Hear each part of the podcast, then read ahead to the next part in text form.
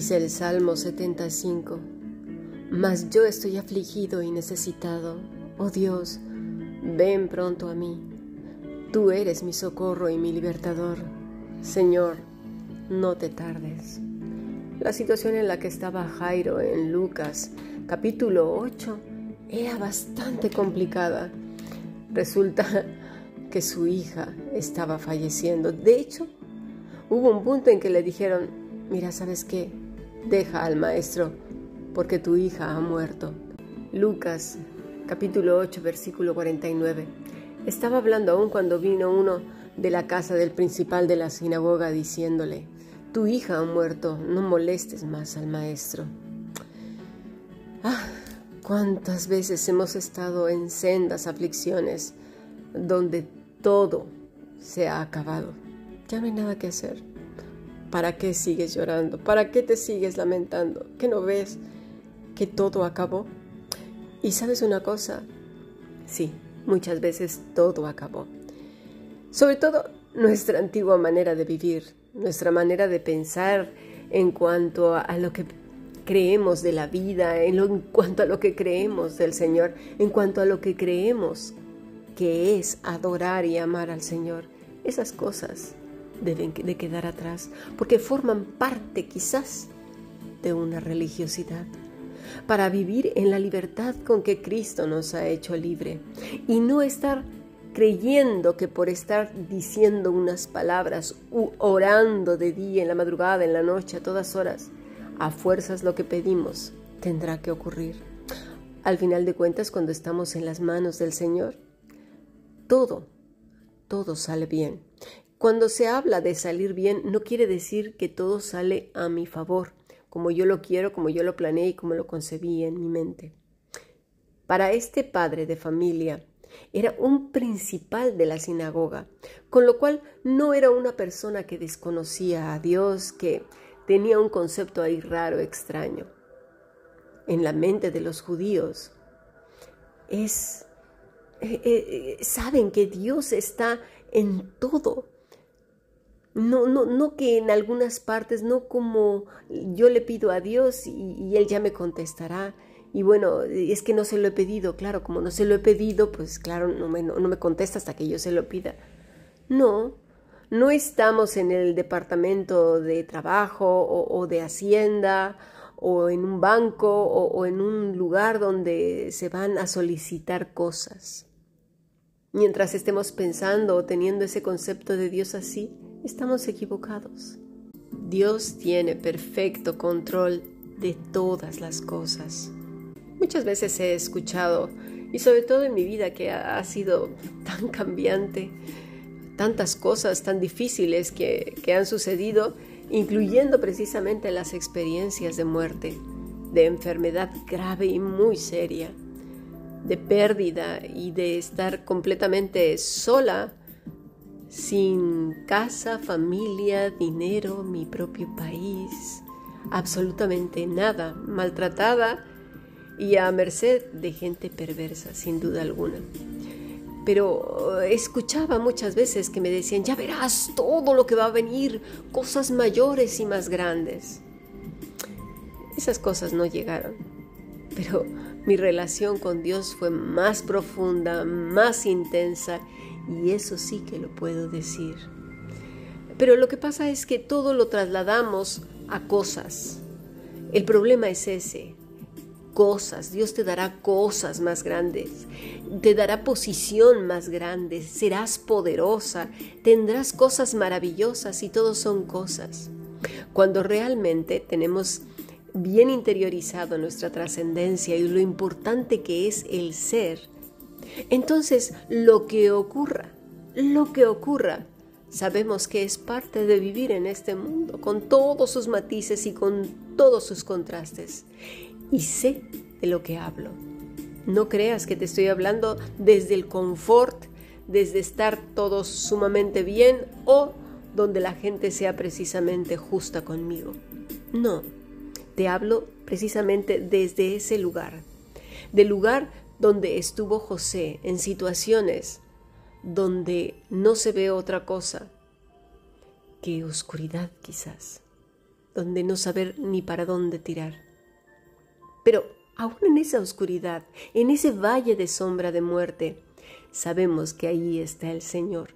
Y cuando tienes bien interiorizado eso, pasas el valle de sombra, pero no lo pasas como un mártir, no lo pasas como aquel que se está flagelando y bueno, está bien por ti voy a pasar, Señor.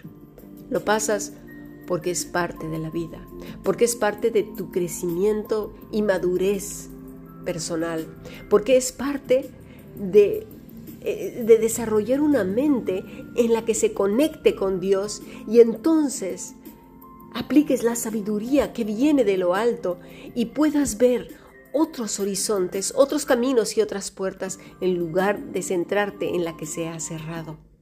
En lugar de centrarte en el dolor que estás pasando, en la injusticia que han cometido contigo, en los insultos que te han propinado, en, en las personas que te rodean, que quizás sean como viles serpientes, no digo que no.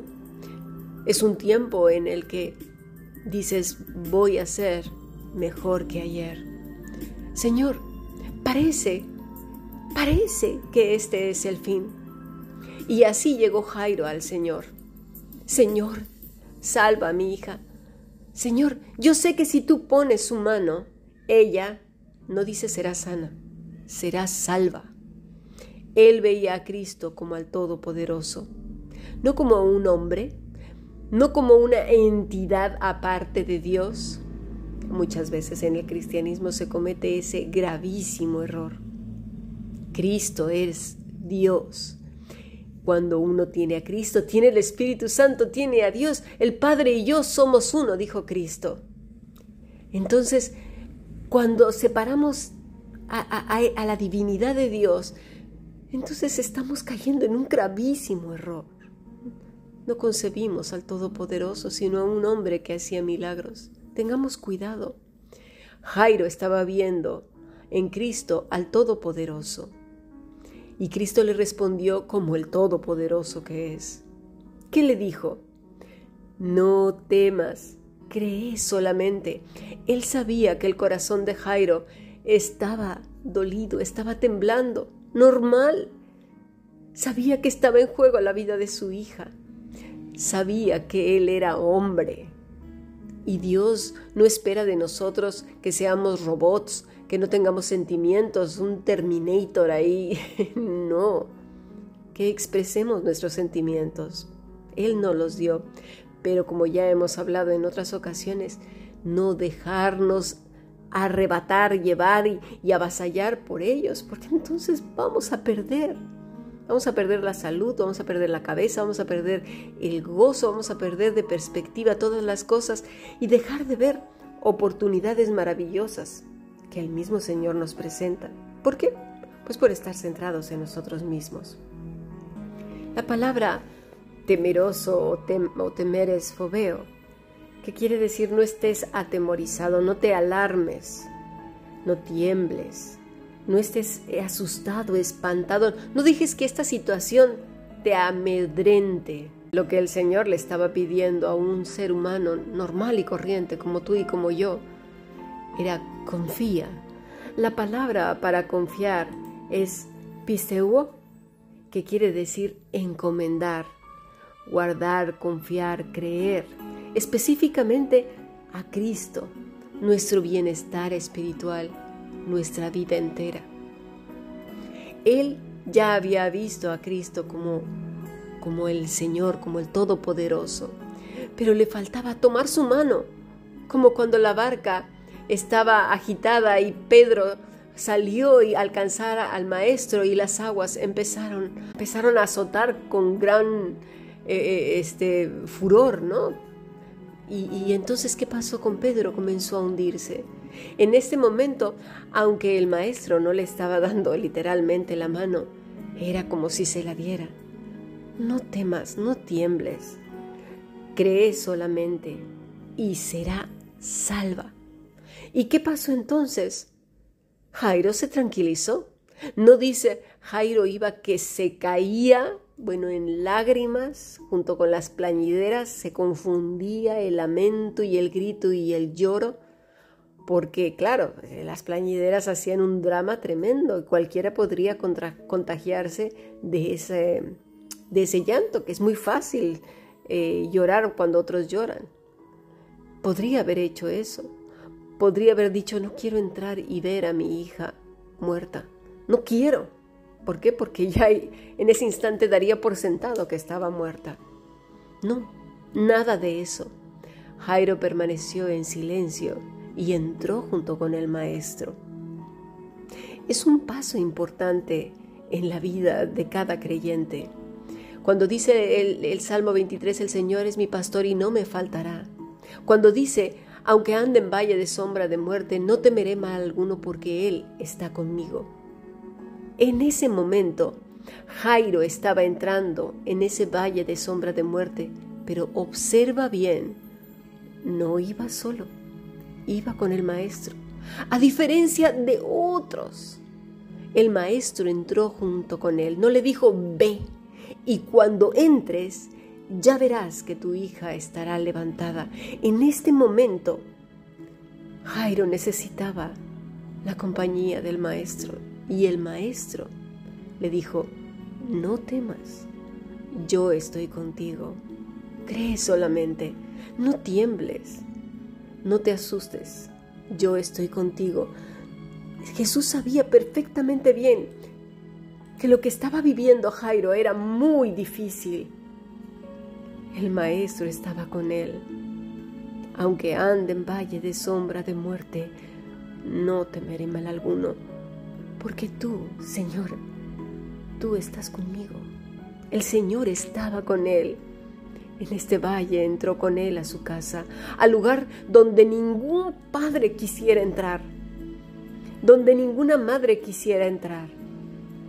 Pero si tú que me estás escuchando estás pasando por una situación así, entra con el Maestro. Él está contigo y te toma de la mano. No temas, yo estoy contigo. Ningún hijo, ninguna hija de Dios cuando están pasando pruebas tan difíciles, entra solo en esos valles de sombra de muerte donde nadie entiende, donde aún las plañideras son hipócritas y lloran de lo que no saben ni lo que entienden, donde la gente es buena para dar consejos, porque no están en la situación en la que está el padre o, o la persona que está pasando por una situación complicada, difícil, donde está vulnerable a merced de sus enemigos. Solo el que pasa por ahí lo sabe vivir y lo sabe entender y lo va un día va a poder ser empático. Pero vamos más allá. Solo el que va de la mano del maestro lo va a poder decir claramente. He entrado más de una vez a un valle de sombra de muerte, pero todas las veces, desde que entré hasta que salí, iba yo de la mano del maestro. Él me dijo, como le dijo a Jairo, no temas, no temas, tan solo ten fe y tu hija será salva. Esta situación saldrás adelante, porque yo estoy contigo. El mismo Señor nos lo dice en el capítulo 14, 15, 16 y 17, aquí yo estoy con vosotros. Mateo 28, versículo 20. Y aquí yo estoy con vosotros todos los días hasta el fin del mundo. Y si el Maestro lo dijo, es porque es cierto y porque es verdad. Ninguna palabra salida de los labios del Maestro ha sido en vano. Ninguna es por decir por compromiso, para que te lo creas y, y vivas en una fantasía, en una irrealidad. No, es verdad.